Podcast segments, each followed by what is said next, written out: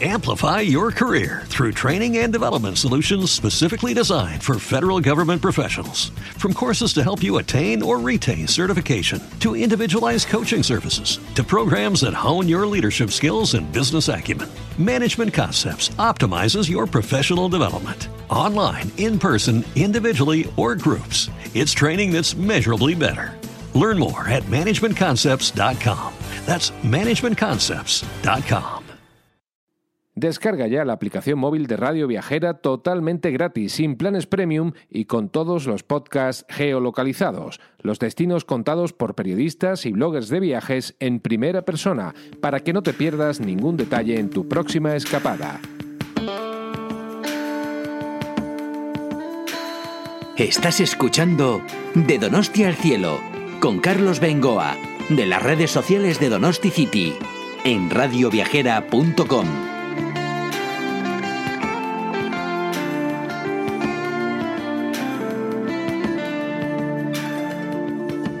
Fíjate, jóvenes tenemos aquí también nosotros. Vamos a ir presentando a Denis Ugalde. Él es CEO de Oreca. Eh, enseguida nos va a hablar. Oreca es una empresa muy eh, ligada al desperdicio.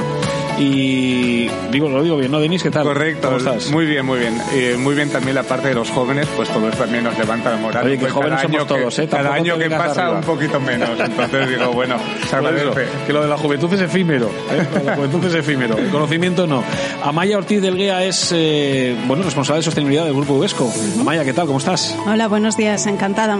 Y encantado de que estéis vosotros aquí, también joven, por Sí, decirlo, ¿no? por el momento sí, al menos. Oye, ¿qué pasa? ¿Que esto de la sostenibilidad tiene que ser de los jóvenes o qué? Thank you. Es una buena pregunta. eh. Yo creo que no. Realmente yo creo que... ¿O son los que más concienciados estáis? Eso sí que podría ser. Yo cierto. creo que, no sé, será por la época histórica, sí que es verdad que igual hemos nacido desde pequeños y hemos empezado a mamar muchísimo más todo esto de, de la sostenibilidad, ¿no? Cuando, cuando ves Pero no será por tus padres. No, no, no, no quiero decir, Yo no me quiero referir a los tuyos, yo digo en general, no sea por los No, padres. yo, porque- yo cuando veo ahora a los jóvenes de verdad que vienen y, y me dicen, joder, y en plan, desde Oreca, ¿qué trabajo estáis haciendo con la sostenibilidad, la circularidad, esto del consumo cero, no desperdicio alimentario? Y veo a la gente de 20 años que viene y digo, esos sí que vienen concienciados de verdad, ¿no? Ellos tienen muchísimo más dentro del ADN eso de, joder, consumir tema ecológico, local, no desperdiciar, viene mucho más fuerte. Y es normal, porque los políticos son todos más mayores, no hemos tenido más... No, es, Cuidado que dices. es así, ¿no? Es así, es así. Eh, y, y, pues posiblemente a partir de cierta edad estemos menos concienciados en el tema, pero lo que está muy claro es que ya de entre 20 y 30 años ya vienen como muy convencidos de que esto lo, lo tenemos que cambiar entre todos. Y una de las preguntas que yo tenía por aquí en el guion para cuando vengan luego los políticos, Sí. es decir, ¿cuándo de una santa vez se van a dar clases de medio ambiente en los colegios? Algo Que se hace. Igual en algunos se está dando ya, pero Algo se clases ya como asignatura, Sí. como asignatura. Ojalá, En los ojalá. colegios digo ya en las icastolas desde pequeñitos, no me valen las universidades donde cada uno elige ya su tema, ¿no? Sí, totalmente. O sea, y Amaya ahora seguro que nos cuenta muchísimo mejor porque ya conoce súper bien el consumo. Eh, pero la verdad es que sí, muchísimas veces cuando se habla de desperdicio alimentario, se habla, no, y las empresas qué hacen, ¿no? Y estas personas qué hacen. Yo creo que es un trabajo de todos y empezando por nosotros en nuestras casas. ¿no? Sí, por supuesto, desde luego si no se interioriza en los coles desde pequeñitos ya, cuando somos mayores es muy difícil que empecemos a dar pasos o a cambiar los hábitos que ya tenemos cogidos. Y de antes que comentabais de la juventud, yo creo que un punto clave ha sido que cada vez más, aunque todavía haya mucho por mejorar, ya se está incluyendo en los colegios y las vasoescolas y cada vez la educación ambiental está más presente. Entonces eso es uno de los motivos por los que los chiquis y los jóvenes ahora que tienen 20 años vienen con tantas ganas y tan potentes, porque lo han mamado desde muy pequeños. Bueno, en esta economía circular en la que todo eh, desperdicio vale, es lo que lo, o casi todo, claro, lógicamente no todo, pero eh, sí que lo que intentamos es que haya cero desperdicio. Eh, Oreca es una oportunidad, precisamente, eh, que, bueno, lo viste tú, ¿no? Eh, una oportunidad para mm, eh, que ese desperdicio porque claro, mira, yo hace a- unos años eh, estuve cuando se inauguró eh, el centro del ICATUS en Ordicia, supongo que lo conoceréis, eh, es un centro dedicado a la alimentación. Allí estuvimos con varios nutricionistas y uno de ellos nos dijo, mira, hace muchos años, muchos años, muchos, muchos, miles de años, la humanidad le comía por necesidad, es decir, había que comer. Sin embargo, ahora la humanidad ya come por placer. El placer nos impulsa mucho. Es el, ¿eso qué significa? Que creamos grandes cantidades de desperdicio ya desde nuestra casa, porque es una pasada si empiezas a mirar los números de lo que nosotros tiramos a la basura. Alimentos que nos quedan, lo vemos un poco feos, eh, que, bueno, pues nos pasan porque al final hoy no comemos, dejamos el langostino ahí y ese langostino se va pudriendo, etcétera. Vas a un restaurante o a un local o a un comedor y ocurre un poco lo mismo. La cuestión es atiborrarte. Te atiborras tanto que no puedes y al final eh, yo creo que ahí es donde hay mucho por hacer, ¿no? Totalmente, o sea, yo creo que es súper bueno todo eso que estás comentando y yo creo que estamos en una época en la que estamos hablando un montón de esto y lo primero es naturalizar que está ocurriendo, ¿no? Hace, antes no hablaba nadie, la gente no le preocupaba y decir, mira, el excedente se genera y muchas veces es inevitable que pase. Ahora bien, nosotros decimos, vamos a intentar devolver a la comida ese valor que tiene y que se merece, ¿no? Y decir, oye, vale, vamos a ayudar a medir, a identificar qué excedente se está generando y ahora a partir de aquí darle el máximo valor posible. Y como tú dices, pues hay distintos tipos de excedentes, desde comida en perfecto estado, que nos la podemos comer tú y yo, hasta, oye, pues residuos que partan de la producción, que siempre pueden servir para otros fines, como puede ser alimentación animal o otro. Pero vamos, que al final del día se trata de darle a todos esos residuos, que no tiene por qué ser desperdicio, el, máximo valor posible a lo largo de la cadena alimentaria. Yo creo que incluso lo de la palabra residuo, residuo es mejor, es más acertado que ¿por qué le llamamos desperdicios? Y muchos de ellos, ah. desperdicios ya es algo que ya no tiene posibilidades, ¿no? Efectivamente, la cosa se trata de evitar que todo eso llegue a ser desperdicio. Primero es un excedente, una sobreproducción, y si no hacemos nada con él, será desperdiciado. Pero si lo utilizamos para su fin, que puede ser alimentar a alguien o hacerlo como materia prima de otra industria contigua o diferente, no tiene por qué llegar a ser residuo, ¿no? Y de eso se trata. Eso antaño sí que estaba muy bien evaluado por nuestros abuelos, más que por nuestros padres. ahí venían las torrijas, un montón de recetas que todo era... Eso de cocina de eh, aprovechamiento, que es muy moderno, eso vamos, en casa se ha hecho toda la vida, el puchero y para adelante. Sí, y en ámbitos rurales ya ni te digo, no les tienes que contar que es el desperdicio, no existe directamente, no saben de lo que hablas. yo lo que me hace gracia es que ahora tengamos conceptos tan modernos como la cocina de aprovechamiento, cuando eso es más viejo que la cachimba. Totalmente. sí, pero nos queremos reinventar a veces tanto que nos pasamos tres pueblos, la cosa como son. Sí, ha habido cosas que hemos ido perdiendo pues al cambiar el ritmo de vida, que estamos todos más acelerados y estamos volviendo a cosas que antes que funcionaban, que las hemos perdido, pero bueno, si funcionaban había que recuperarlas. También el reutilizar el envases, el ir con bolsa a la compra, no solo en términos de comida, ¿no? sino que hay cosas que dejamos, pero eran muy buenas y pues tenemos que recuperarlas. Al final no es inventar cosas, sino recuperar lo que está inventado. Por cierto, Denis, ¿es verdad que te metiste en estos temas viendo el comportamiento de una tribu masai?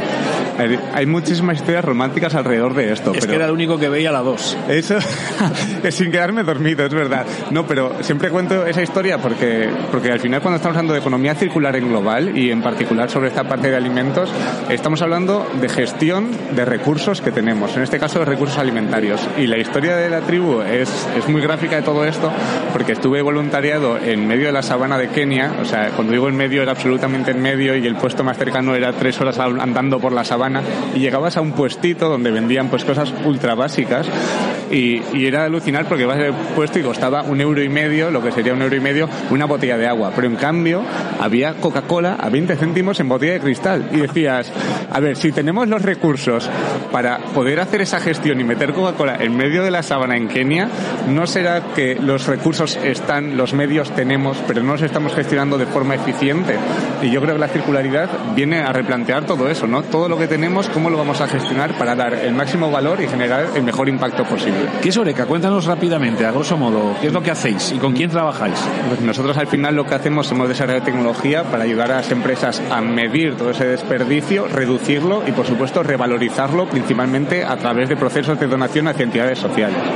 Principalmente venimos trabajando con grandes comedores corporativos, eh, puede ser Inditex, BBVA, pues grandes comedores donde se dan miles de comidas todos los días y que inevitablemente pues siempre queda algo de excedente y decimos vamos a aprovecharlo y en este caso para la gente que más lo necesita, ¿no? Para esa gente que está en comedores sociales, que en esta época que vivimos también, oye, pues es una pena, pero la realidad es que la escasez es creciente y hay muchísima gente que diariamente acude a esos centros para, para alimentarse, ¿no? Algo tan básico como la alimentación. Con el sector hostelero no trabajáis? No, todavía. Es más complicado, ¿no? Exactamente. Cuanto a un punto más pequeño nos vayamos, más difícil va a ser gestionar esos excedentes de forma eficiente para todos. Y con esos excedentes lo que estáis haciendo es, eh, bueno, que, se puedan aprovechar. ¿No? Exactamente, que se puedan aprovechar. consultoría, ¿no? Hacia- hacia- hacia eso es, eso y luego al final, pues gracias a la tecnología, pues trazar esos procesos de, de revalorización y, y de donación. Pero al final siempre decimos que todo esto eh, y también pues de cara a Maya y de cara a toda parte de la industria tiene que ser un proceso que se adapte a la, a la propia industria, a las propias empresas y que les aporte valor en este caso. ¿no? Nosotros aportamos aparte de, oye, deducciones que pueden acceder por las donaciones, datos para que reduzcan ese excedente, materiales para que se puedan posicionar en el mercado, pero lo dicho, es importante que pensemos que en estos procesos de circularidad no venimos solo a exigir a una industria, a exigir a las empresas cambia todo esto, sino tiene que ser un proceso colaborativo y en el que les aportemos un valor real, porque a base de exigencias parece que aquí lanzamos a las empresas al ruedo, ¿no, Maya? Que me imagino que tú lo vivirás muy bien y es, cambia todo esto, ¿cómo lo vas a hacer? Sí, pero bueno, yo creo que también hay un punto muy importante que no has mencionado, que aquí estamos hablando del desperdicio alimentario casi a un nivel ético, que no hay que tirar comida y demás, y no tenemos que olvidar de que el punto de vista de las empresas, todo eso que te- se tira es dinero. Ajá. Entonces, una empresa lo último que quiere es tener desperdicio alimentario. El desperdicio alimentario al final es una causa de haber generado mal el pedido, de haber hecho mal el stock, lo que sea, pero todo aquello que se tira es dinero que estamos tirando. Entonces también a nosotros nos vienen muy bien todas estas propuestas, todas estas técnicas, porque al final también nos ayuda a que nuestros procesos sean más eficientes. Sí, sí, en el mundo ideal la idea es que nadie Sí. tire nada. Muchas veces decimos, ¿cuánto donas? ¿Cuánto no donas? Ojalá no donemos nada y el día de mañana y nos dediquemos a apoyar a que el desperdicio sea mínimo, ¿no? Sí, hubo una entrega de premios del Banco de Alimentos que le entregaron al mayor donador y decía, bueno, este es el único premio que me hubiera gustado no recibir porque esta significa que ge- gestiono mal mis pedidos. Así que sí, tiene las dos partes. En vuestro caso, Amaya, es, llegáis a más de 200 tiendas. Eso, eso como es. Mucho más. 266 tenemos ahora Sí, mismo. de- repartidas por media España. Eh, con lo cual, Sí. ahí estamos hablando ya no solo de caducidad, sino también de distribución, ¿no? Eh, a nivel de sostenibilidad, para ti, eso tiene que ser todo un, reco- eh, un reto, un departamento como el tuyo, ¿no? Sí, la verdad que es un reto muy importante porque a nosotros a veces con Denis cuando hemos hablado con él también lo que nos pasa es que nosotros tenemos muchos pequeños centros, entonces si tú coges un supermercado en concreto, seguramente lo que se tire en ese supermercado no va a ser excesivo, pero si ya empiezas a sumar todos los supermercados que tenemos, ahí las cifras son importantes, pero claro, tienes ese problema de cómo gestiono todos a la vez, cómo puedo hacerlo y es lo que ha dicho Denis, pues por ejemplo nosotros también tenemos plataformas logísticas, ahí haces mucha cantidad, entonces es relativamente fácil gestionarla. Cuando tienes que irte a pequeños puntos se complica muchísimo y sí, eso nos pasa para desperdicio alimentario, residuos, consumo de energía, agua y es todo un reto, sí. Vosotros, además, eh, si algo os distingue del resto es eh, el, el hincapié que hacéis en los productos frescos. Sí. Doble reto, porque, claro, la caducidad en una lata, o la puedes tener ahí un año si quieres en la tienda perfectamente. Pero, claro, háblame de un tomate recién traído con un casero, o, habéis comp- o la carne, etcétera, o el pescado. Sí, y además ahí a nosotros se nos une otro reto que es que todo aquello que no esté envasado eh, es muchísimo más difícil de donar, porque al final algo que tú esté envasado, que tenga una fecha de caducidad, puedes decir, bueno, pues la retiro cinco días antes y la dono a banco de alimentos. Pero ya cuando te pones a unos plátanos, que puede ir el de la tienda y decir, no, no, esto no está apto para la venta, pero está apto para el consumo, pues ahí dependerá, porque igual tú lo ves un poco pocho, pero te lo puedes comer sin problema, pero yo puedo decir, no, no, esto está pocho, esto está para tirar. Entonces ahí también con el fresco entramos en una línea que es muy, muy complicada y la donación se complica todavía más y ahí entran otras medidas, pues como ha dicho Denis, de poder usarlas para subproductos de otra industria, de usarla para alimentación animal y bueno, hay muchísimo trabajo ahí. En eso se está avanzando, es decir, ya hay proyectos concretos, deja de ser teoría y ya estáis trabajando en ello. Totalmente, o sea, yo creo que se ve, eh, cada día hay más iniciativas que trabajan sobre los distintos aspectos de la revalorización. Yo creo que un punto súper súper importante que bien ha dicho Maya, el primero de ellos es que cuando se habla de, oye, no, se tiran miles de toneladas de, de alimentos, eh, nadie se despierta un día y tiene en su almacén miles de toneladas, sino que todos los días tiene un poquito, un poquito, un poquito, lo que hace que gestionar eso sea más complejo desde un punto de vista, oye, de procesos, de logística, etcétera. Y el segundo de ellos, eh, cuando estábamos hablando de revalorizar, en este caso donar, tenemos que tener muy en cuenta procesos eh, con la seguridad alimentaria, etcétera, que todo eso muchas veces no se habla de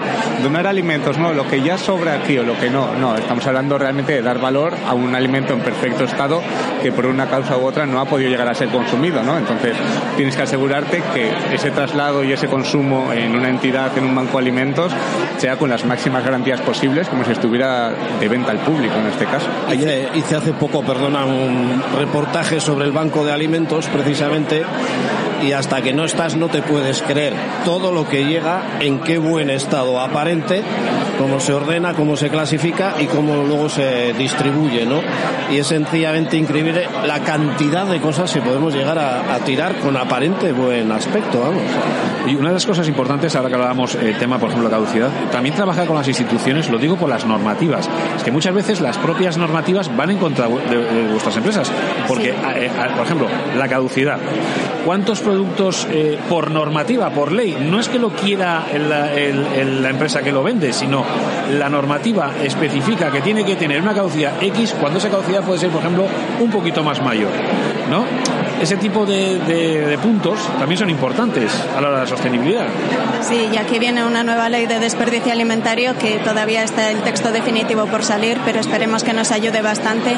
Pero es algo que nosotros hemos comentado miles de veces, que un yogur que caduca mañana, estás en tu casa, te lo comes sin problema, pero lo tienes en la tienda y ya no lo puedes vender, no lo puedes donar y se genera un problema de, es una pena porque son productos que están perfectamente consumibles, pero al final los tienes que tirar.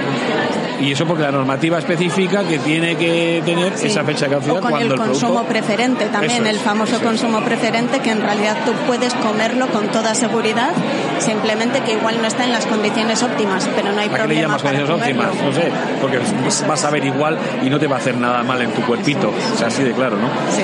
¿Eso el consumidor lo nota? ¿Lo sabe? ¿Lo ve? ¿Lo percibe? Yo diría que todavía hay mucho trabajo por hacer en este aspecto. Hay estudios que dicen que muchísimas personas todavía no distinguen entre fecha de caducidad y fecha de consumo preferente. Entonces, bueno, sí, yo creo que, que todavía hay camino por recorrer e informar mucho sobre estos temas.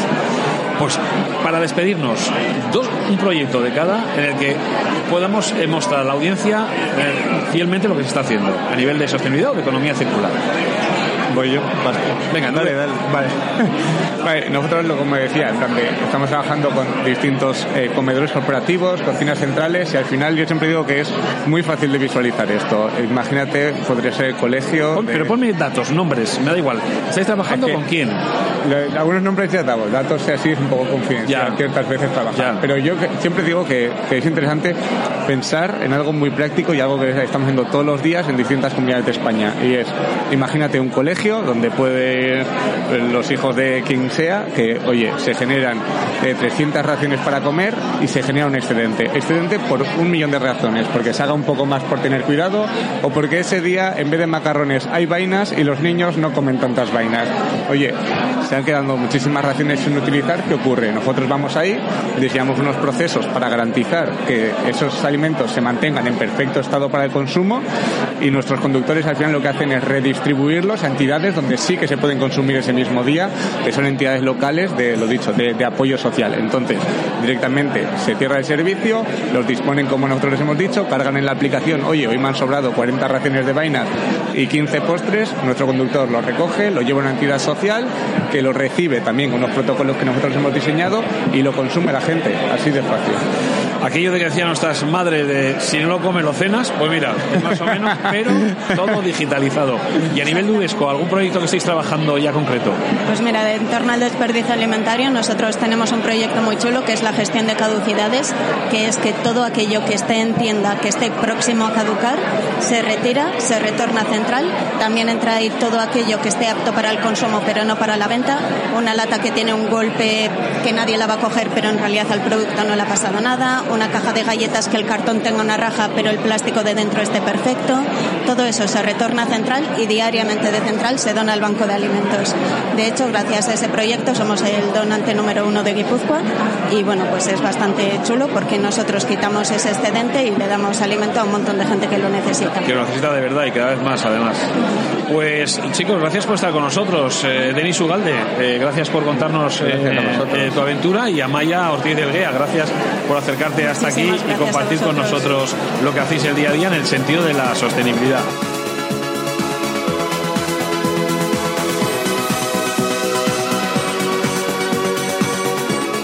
Descarga ya la aplicación móvil de Radio Viajera totalmente gratis, sin planes premium y con todos los podcasts geolocalizados, los destinos contados por periodistas y bloggers de viajes en primera persona, para que no te pierdas ningún detalle en tu próxima escapada.